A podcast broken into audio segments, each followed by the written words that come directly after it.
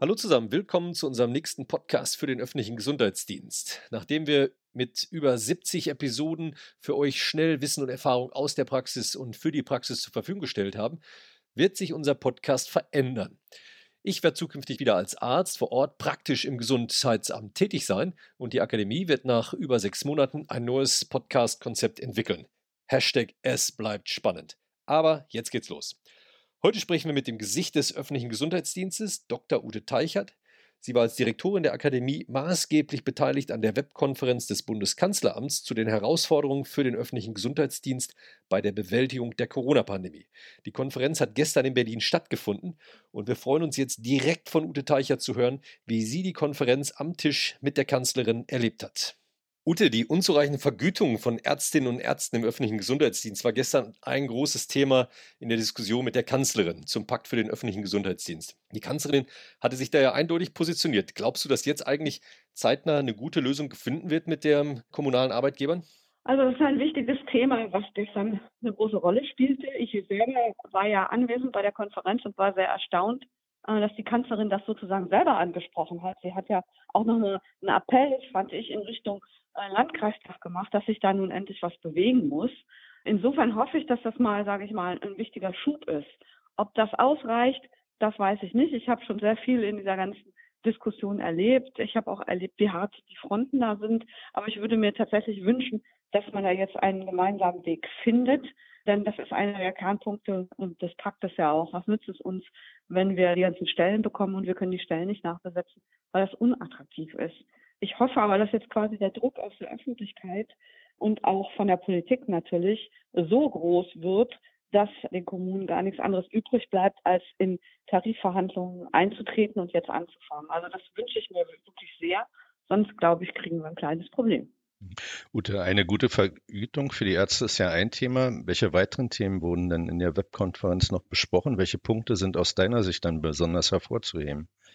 Also was ich erstaunlich fand und was mir das Herz hat aufgehen lassen, war natürlich, dass die Gesundheitsämter sich da so einbringen konnten. Wir hatten ja im Auftrag des Bundeskanzleramtes vorher einen Ideenwettbewerb ausgeschrieben und da haben sich 26 Leute innerhalb von zehn Tagen beworben mit Themen, die sie gerne bei der Kanzlerin vorstellen wollen, mit Vortragsfolien. Da war ich schon ganz baff und dachte, boah, ist der ÖGD toll. Ja, das ist echt super. Letztendlich wurden vom Kanzleramt dann fünf Themen ausgewählt, die dann von fünf Gesundheitsämtern vorgestellt wurden. Das fand ich schon mal ganz toll, dass man also auch darstellen konnte, es geht hier nicht nur sozusagen das Reden über, sondern auch die Gesundheitsämter gestalten mit. Das war für mich sozusagen die wesentliche Botschaft des Ganzen. Ich glaube, ich hätte es jetzt verrückt gefunden, wenn da die Politik irgendwie stundenlang nur darüber diskutiert hätte, wie toll der öffentliche Gesundheitsdienst ist und wie man ihm danken kann und eine Dankesrede nach der anderen aber es wäre quasi nur über den ÖGD gesprochen worden. Also das war das, was mich ausgesprochen erfreut hat und was ich ganz toll fand. Dann ist natürlich der Pakt vorgestellt worden, den Pakt, den Bund und Länder geschlossen haben. Der ist ja am Samstag schon von Jens Spahn und Dilek Kalaitschi, der Vorsitzende der Gesundheitsministerkonferenz, in der Presseöffentlichkeit vorgestellt worden.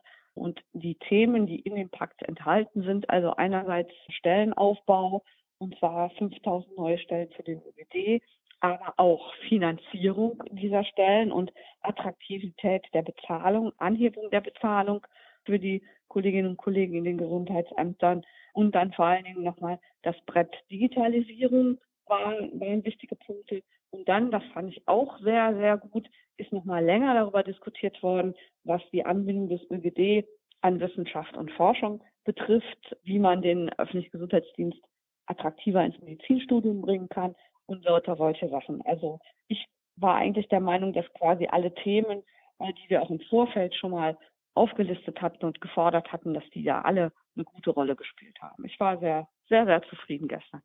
Durch die Konferenz zog sich ja immer wieder auch die Kritik, dass sich Teile der niedergelassenen Ärzte, also die in eigenen Praxis arbeiten, nicht hinreichend an der Bewältigung der Corona-Pandemie beteiligt hätten.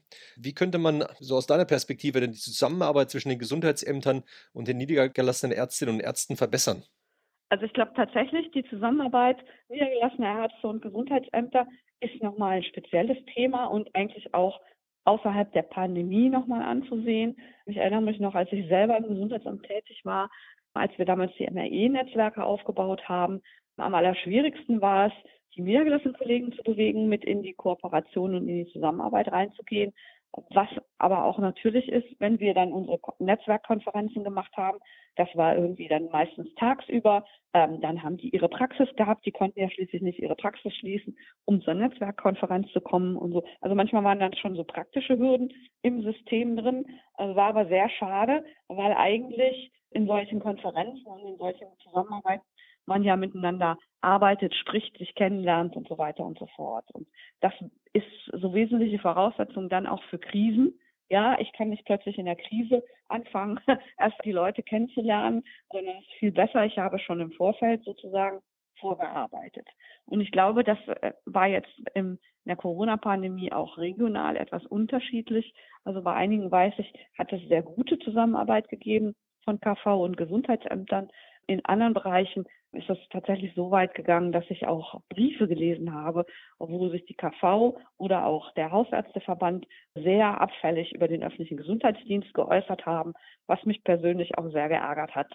Und ich glaube schon, dass es gut wäre, wenn man da mehr in, in den Dialog eintritt, auch um den Kolleginnen und Kollegen mal zu zeigen, was wir eigentlich machen, weil ich glaube, dass das nicht nur in der Öffentlichkeit nicht bekannt ist, sondern auch bei vielen Niedergelassenen nicht, die neben den ÖGD sozusagen als Behörde, als Meldebehörde oder Hygieneaufsicht war und haben noch gar nicht sozusagen verstanden, welche Netzwerkarbeit und wie wichtig der öffentliche Gesundheitsdienst ist. Und ich glaube, da muss man hin.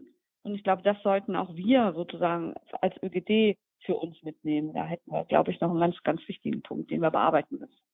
Also wie so häufig Frage der Kommunikation, nicht? Wie immer wieder ja. eigentlich. Ja.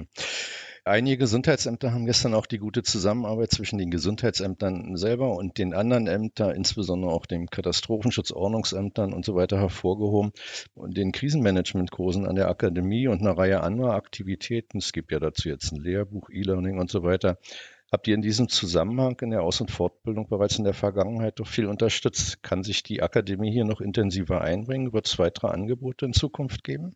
Also ich glaube, dass das ganz wichtig ist. Nicht nur, weil wir jetzt die Corona-Pandemie haben und mittendrin sind. Mein Herz war ja schon früh vorher sehr für den Bereich Katastrophenschutz, Krisenmanagement offen. Ich habe selber viele Jahre lang auch an der Akademie für Krisenmanagement und Notfallplanung in Ahrweiler als Referentin gearbeitet, habe da viele Jahre lang auch zu diesen Themen verschiedene Seminare gemacht, sodass ich finde, mir ist das Thema persönlich sehr ans Herz gewachsen. Und ich halte es für ganz wichtig, dass wir da in der Akademie auch weiter in die Richtung gehen. Wir haben jetzt ja gute Ansätze gemacht, haben wir gerade schon drüber gesprochen. Und wir werden das mit Sicherheit ausbauen. Wir werden weitere Angebote, auch Fortbildungsangebote, sicherlich auch online machen, weil sich ja jetzt herausgestellt hat, dass das nochmal ein Bedarf auch in den Gesundheitsämtern ist. Und was mir ganz, ganz wichtig wäre, wir haben ja schon die Podcasts im Sommer auch gemacht zur persönlichen Schutzausrüstung mit dem BBK. Da bin ich seit Jahren eigentlich schon dabei, dass ich mit denen gerne nochmal eine engere Zusammenarbeit auch gerne hätte für den Bereich. Ich hoffe, dass wir jetzt die Möglichkeit finden, da nochmal anzudocken, weil das aus meiner Sicht gut zusammenpassen würde, wenn wir mit den Katastrophenschützern auch gemeinsame Veranstaltungen machen, denn das ist im realen Leben, arbeiten auch alle zusammen. Der Test, du hast es gerade angesprochen. Und dann ist es auch wichtig, dass man sich vorher in, in Kommunikation, in Konferenzen, wie auch immer, schon mal kennenlernt und auch die Sicht und Arbeitsweise des anderen kennenlernt, weil das habe ich sozusagen aus meiner praktischen Tätigkeit mitgenommen. Das geht schon los damit, dass der Katastrophenschutz eine andere Sprache spricht. Ja, das stimmt. Das stimmt. Ja. Vor allen Dingen Abkürzungen. Ja, die versteht man ja erstmal so nicht. Auf das Thema hat ja auch äh, Bundesgesundheitsminister Spahn hingewiesen. Ne? Also gerade die Wichtigkeit von Aus-, Fort- und Weiterbildung im ÖGD. Und das ist ja auch Teil des Paktes. Wie wird sich denn da die Akademie aufstellen in den nächsten Jahren? Und hast du da schon konkrete Projekte im Auge, die die Akademie machen wird? Also ich glaube, wir werden uns komplett verändern als Akademie. Bei der großen Anzahl von neuen Stellen, die da jetzt eingestellt werden sollen, die müssen ja auch alle irgendwie ausgebildet werden, selbst wenn nur ein Teil fachlich weitergebildet werden sollte, ist es eine große, große Anzahl, die wir garantiert mit der jetzigen Ausstattung nicht stemmen können. Also ich glaube, dass wir da einen riesen Zuwachs brauchen.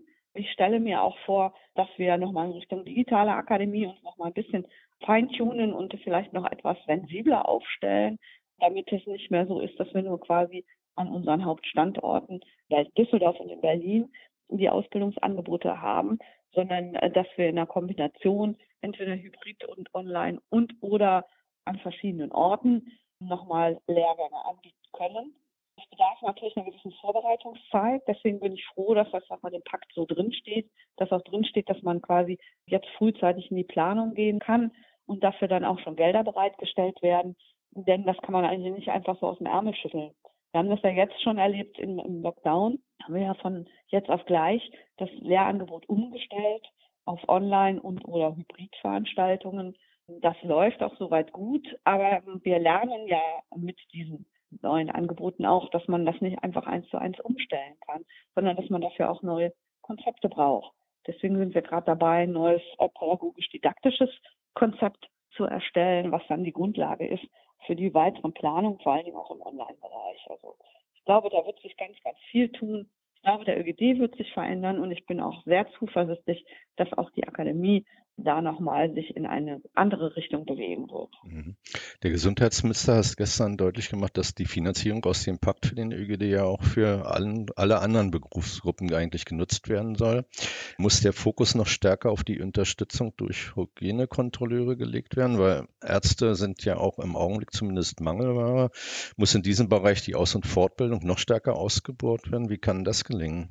Also gerade das Thema Hygienekontrolleure liegt mir nochmal sehr am Herzen. Ich bin ja ehrenamtlich Vorsitzende unseres Bundesverbandes, der nennt sich aber Bundesverband der Ärztinnen und Ärzte des öffentlichen Gesundheitsdienstes. Jetzt weiß ich, dass die Hygienekontrolleure da immer skeptisch gucken und denken, ja, die, die setzen sich nur für die Ärzte ein. Natürlich ist das so, wenn man von dem einen Verband der Lobbyist ist, dann vertritt man die Interessen des Verbandes. Mir ist es aber trotzdem sehr wichtig und deswegen bin ich super froh, dass das im Pakt auch geöffnet wurde, diese Klausel. Wir müssen alle Berufsgruppen angehen. Und da spielen die Hygienekontrolleure eine ganz wichtige Rolle, aber natürlich auch die SMAs zum Beispiel, die ja auch sehr selten adressiert werden in diesem Bereich. Ich glaube, dass wir diese Berufsgruppen auf jeden Fall stärken müssen, sowohl in der Weiterbildung, in der Ausbildung, aber natürlich auch was die Bezahlung angeht. Da machen wir uns mal nichts vor. Die Tarife im öffentlichen Dienst sind ähm, flächendeckend nicht berauschend und nicht mit dem zu vergleichen, was man woanders verdient. Und gerade die Hygienekontrolleure, die machen jetzt nach der neuen Ausbildungs- und Prüfungsordnung, machen die eine dreijährige Ausbildungsdauer mit insgesamt 900 Theoriestunden und unendlich vielen Praxisanteilen. Und da glaube ich, das muss sich mal durchsetzen, dass die Einstufung da im Moment nicht adäquat ist. Also da ist, glaube ich, viel, viel Bedarf. Die Hygienekontrolleure selber fordern das ja auch sehr, sehr stark ein. Ich kann das nur unterstützen. Wobei da nochmal ein anderes Problem besteht, weil die sitzen ja auch im, Tarifvertrag drin, im Tarifvertrag für den öffentlichen Dienst. Das heißt, ich glaube nicht, dass es möglich sein wird, sie rauszulösen. Ich sehe ja schon, wie schwierig das jetzt in der Diskussion mit den Ärzten ist. Und das heißt, man muss wahrscheinlich gucken, dass man innerhalb des Tarifgefüges die Einstiegsvoraussetzungen da ändert, die Eingruppierungen ändert. Da müsste man mit Sicherheit auch nochmal gucken, was man da in den Verwaltungen erreicht. Ich bin aber eigentlich sehr optimistisch, weil es hat sich ja jetzt gezeigt, wie wichtig die Arbeit ist, auch gerade im Infektionsschutz. Und da sind die Hygienekontrolleure mit an vorderster Front. Und vielleicht schaffen wir es über den Dreh auch gemeinsam, da nochmal einen Schutz zu machen, dass das deutlich eine bessere Vergütung gibt. Ich wäre da sehr froh drüber und ich glaube, das ist längst Fall. Der Gottfried Roller, Amtsarzt von Reutling, den wir auch schon mal hier im Podcast gehabt haben, der hatte gestern in der Konferenz äh, sich gewünscht, dass eine stärkere Einbeziehung des ÖGD in die wissenschaftliche Ausbildung der Medizinstudierenden stattfindet. Hast du eine Idee wie, oder Pläne, wie sich die Akademie auch hier einbringen könnte? Also das ist mir auch ein ganz, ganz wichtiges Anliegen. Wir haben ja bisher erst die Möglichkeit, dass man in Frankfurt als einziges Gesundheitsamt in ganz Deutschland das praktische Jahr machen kann da sind wir ja schon seit längerem dabei und suchen weitere Gesundheitsämter, die das auch machen können. Da sehe ich auch die Akademie in einer ganz wichtigen Unterstützungsrolle. Also ich kann das hier auch nochmal mit in den Podcast reingeben, wenn es da Gesundheitsämter gibt, die sich auf den Weg machen wollen oder die auf dem Weg Unterstützung brauchen. Die können sich gerne auch an die Akademie wenden. Es gibt ein Logbuch fürs praktische Jahr. Das kann man in Frankfurt bekommen. Das kann man auch umarbeiten. Da können wir auch gerne unterstützen. Wir können auch bei den weiteren Planungen unterstützen. Das Problem ist nur, es muss quasi jede Universitätsstadt sich selber auf den Weg machen. Also das können wir nicht zentral angehen. Was wir aber auf jeden Fall als Akademie machen, und da sind wir auch schon auf dem Weg, ist, dass wir mit dem Institut für medizinische und pharmazeutische Prüfungsfragen zusammenarbeiten, die ja die Examensfragen für die Medizinstudierenden zusammenstellen. Wir sind dort jetzt auch mit Gutachtern vertreten. Wir nehmen an diesem ganzen Reformprozess Masterstudium 2020 teil. Ich bin sehr sicher, dass wir über diesen Weg nochmal ein anderes Standbein bekommen, auch innerhalb der medizinischen Fakultäten, dass wir dem Thema Bevölkerungsmedizin ein größeres Gewicht geben können und dass wir das nach vorne bringen. Und dann denke ich, was man noch machen muss, ist auch die Formulaturen angucken im Studium. Das ist ja auch ein praktischer Anteil, dass Medizinstudierende in die Gesundheitsämter gehen. Hier würde ich mir eine Formulaturbörse wünschen. Das hatte ich schon an anderer Stelle früher schon mal versucht ins Leben zu rufen. Das hatte keinen Erfolg, aber vielleicht ist die Zeit jetzt auch reif, dafür über sowas nachzudenken. Sprich, dass man also quasi das Matching machen kann zwischen Gesundheitsämtern und Formulanten und dass auch die Landesprüfungsämter mit einbezogen werden, damit sie das dann auch anerkennen, weil das ist eigentlich das Wesentliche. Das Schwierige ist gar nicht so sehr, Platz im Gesundheitsamt zu finden, sondern die Landesprüfungsämter müssen das anerkennen. Und ich glaube, das müssen sie jetzt, nachdem das so öffentlich im Pakt drin steht und nachdem jetzt auch die Approbationsordnung geändert wird, da sind wir übrigens auch dran beteiligt. Auch da haben wir schon diverse Vorschläge gemacht, äh, wie die Approbationsordnung umformuliert werden soll, damit der Teil ÖGD ein größeres Gewicht bekommt. Ja, Ute, wir sind ja jetzt ein bisschen traurig, vor allen Dingen der Philipp und ich. Peter Tinnemann orientiert sich um und wird zukünftig im Gesundheitsamt praktisch tätig, was wir natürlich andererseits wieder gut finden, weil Verbindung zur Praxis macht immer Sinn. Wie wird denn der Podcast jetzt ein neues Format erhalten? Ja, tatsächlich bin ich auch traurig, mit einem Lachen und einem weinenden Herzen, weil ich weiß, dass wir auf jeden Fall über die praktische Tätigkeit auch wieder weiter zusammenarbeiten werden. Ich habe gestern schon, war ich beim RKI, habe ich das erzählt und dann äh, wurde gleich gesagt, oh, das ist ja prima, das war ja jemand, mit dem wir gleich unsere Projekte in der Praxis umsetzen können. Also Peter, ne, du gehst mit sehr, du wechselst mit sehr viel Vorschusslorbeeren und alle okay. äh, sind dann interessiert, sozusagen die Brücke auch wieder aufzubauen. So geht es uns tatsächlich auch. Wir haben ja jetzt überlegt, dass wir die Podcasts nochmal verändern wollen. Wir werden uns wahrscheinlich auch thematisch und inhaltlich anders aufstellen. Da wird es sicherlich bald Veröffentlichungen zu geben. Wir sind da dran. Ich kann versprechen, wir machen die Podcasts weiter und wir werden, Peter, sage ich mal, das, was du quasi mit aus der Taufe gehoben hast. Du bist ja der wesentliche Motor mit der Vater, wenn ich das mal so sagen darf, der Podcast wir werden das auf jeden Fall, wir werden das auf jeden Fall weiterführen. Und vielleicht machen wir ja auch den einen oder anderen Podcast mit dir. Das wäre ja auch eine schöne Variante. Da freue ich schon drauf. Die Podcasts von der Küste sind immer gut angekommen. Also ich kann mir das gut vorstellen. Und Vater finde ich richtig gut. Das hier verhält mir. Hallo Vater. Machst mich schon so alt, ey. Hör auf. Philipp darf sich jetzt auch mal gerne reinschalten, damit man ihn auch nochmal hört. Ja, da muss ich mich ja. erstmal entmuten. Ich äh, konnte ja bisher ganz leise hier leiden. Andererseits wurde mir auch schon ein Schlafplatz da oben im Norden angeboten. Insofern Na. ist da auch eine positive Wendung dieser Veränderung mit drin. Ja, wir sind mal gespannt, wie die raue Also es ist ja schön, also es freut mich sehr, dass du das so weiter vorantreiben willst und ich bin mir sicher, dass die Jungs das auch gut weitermachen werden. Insofern bin ich sehr gespannt, was daraus wird. Das Leben ist, wie es ist und äh, man verändert sich auch. Ja, so ist es. Und so verändert sich auch der Podcast, das kann ich positiv mitgeben. Ja, es geht immer das weiter. Ja. Aber ja. insgesamt, vielleicht magst du noch mal drei Worte so als Fazit ziehen, auch zur Konferenz, Ute. Das war bestimmt eine aufregende Sache, vor im Prinzip ja allen Gesundheitsämtern dazustehen, neben der Kanzlerin zu sitzen. Was war das Aufregendste im Kanzleramt? Ich hätte mir das nie träumen lassen in meinem Leben ich äh, bin ja schon irgendwie elf Jahre auch Verbandsvorsitzende, dass ich da mal neben der Kanzlerin sitzen darf. Das war ja auch der Kanzleramtsminister Helge Braun war ja da. Im zweiten Teil kamen dann auch noch äh, Jens Spahn und Lothar Wieler. Für mich war irgendwie das Tollste, tatsächlich direkt neben der Kanzlerin sitzen zu dürfen und auch sozusagen mitzukriegen, wie sie da agierte, wie die das alles gesteuert hat, auf was sie reagierte und so. Da war ich schwer beeindruckt. Also das Ganze sowieso hat mich in andere Sphären beflügelt. Ich konnte mir das nicht vorstellen. Ich hätte es mir nicht träumen lassen. Es war ein, ein wahnsinniger Tag gestern für mich, überhaupt das Wochenende. Auch, dass dieser Pakt gekommen ist. Ich möchte es nochmal unterstreichen. Das ist super positiv.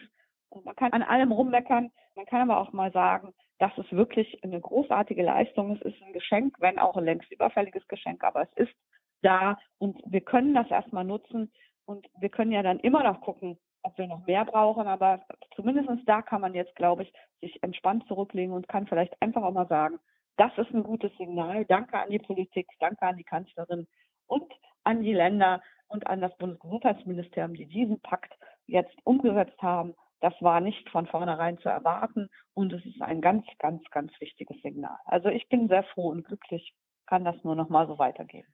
Ja, aber ich glaube, der ÖGD und die ganze Gemeinschaft von Amtsärztinnen und Amtsärzten und allen anderen Mitarbeitern können, glaube ich, auch sehr stolz auf dich sein, die du das ja so vorangetrieben hast. Ich meine, das ist ja auch zu großen Teilen dein Verdienst, dass der ÖGD jetzt auf so einer Ebene steht. Viele haben ihre Arbeit im Alltag gemacht, aber du hast immer wieder daran erinnert, dass der ÖGD da ist, dass es ihn gibt und dass er Unterstützung braucht. Und dass der ÖGD jetzt im Kanzleramt angekommen ist und du neben der Kanzlerin sitzt, ist ja auch ein Zeichen. Also auch da muss man sich, glaube ich, können sich alle mal bei dir bedanken. Sprachlos. Dann sage ich jetzt auch mal Danke. Ich glaube, das war ein guter Podcast, auch mit gerade der letzte mit dir, Peter. Herzlichen Dank für die tolle Zusammenarbeit. Ja, danke euch, danke Ute. Ja, Wünsche euch einen schönen gut Tag. alle miteinander. Schönen Tag noch. Also, tschüss. Tschüss. Tschüss.